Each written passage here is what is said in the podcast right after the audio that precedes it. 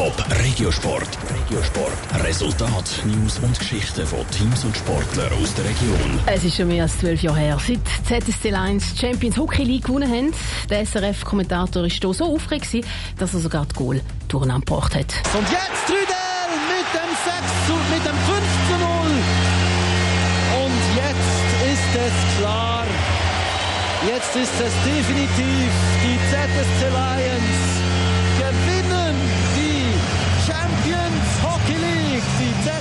In der Gegenwart hat der ZSC diese Woche geschafft, in die K.O.-Phase der Champions Hockey League zu kommen. Wie viel Schwung die Lions können mitnehmen und wie weit die Reise noch soll gehen im Beitrag von Patrick Walter. Mit 7 zu 3 haben die Zürcher das letzte Gruppenspiel der Champions Hockey League gewonnen, diese Woche gegen Mladen Boleslav aus Tschechien. Die Qualifikation für die K.O.-Phase ist damit gelungen. Eine Selbstverständlichkeit ist das nicht, findet der ZSC-Verteidiger Phil Baltisberger. Wir haben ja gewusst, das letzte Spiel, wenn wir das gewinnen, kommen wir sicher weiter.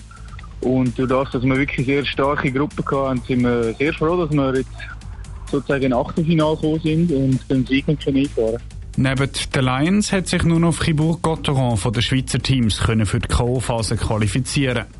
Wer denn im Achtelfinale der Gegner von der ZSC Lions ist, das ist noch nicht klar. Die Auslosung ist am Mittag.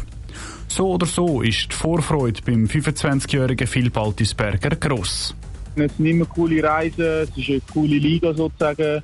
Und es ist auch noch cool, dass wir sozusagen in der Saison schon K.O.-Spiel haben. Und ich glaube, das hilft uns als Team nachher für die Saison in der Schweiz. Durch das haben wir das auch wirklich ernst genommen haben und wir sind froh, dass wir jetzt äh, weitergekommen sind. Der ZSC wird also auch Schwung mitnehmen aus der Champions Hockey League für die Qualifikation, wo die Zürcher aktuell auf Rang 5 sind und dann allenfalls auch für die Playoffs in der National League.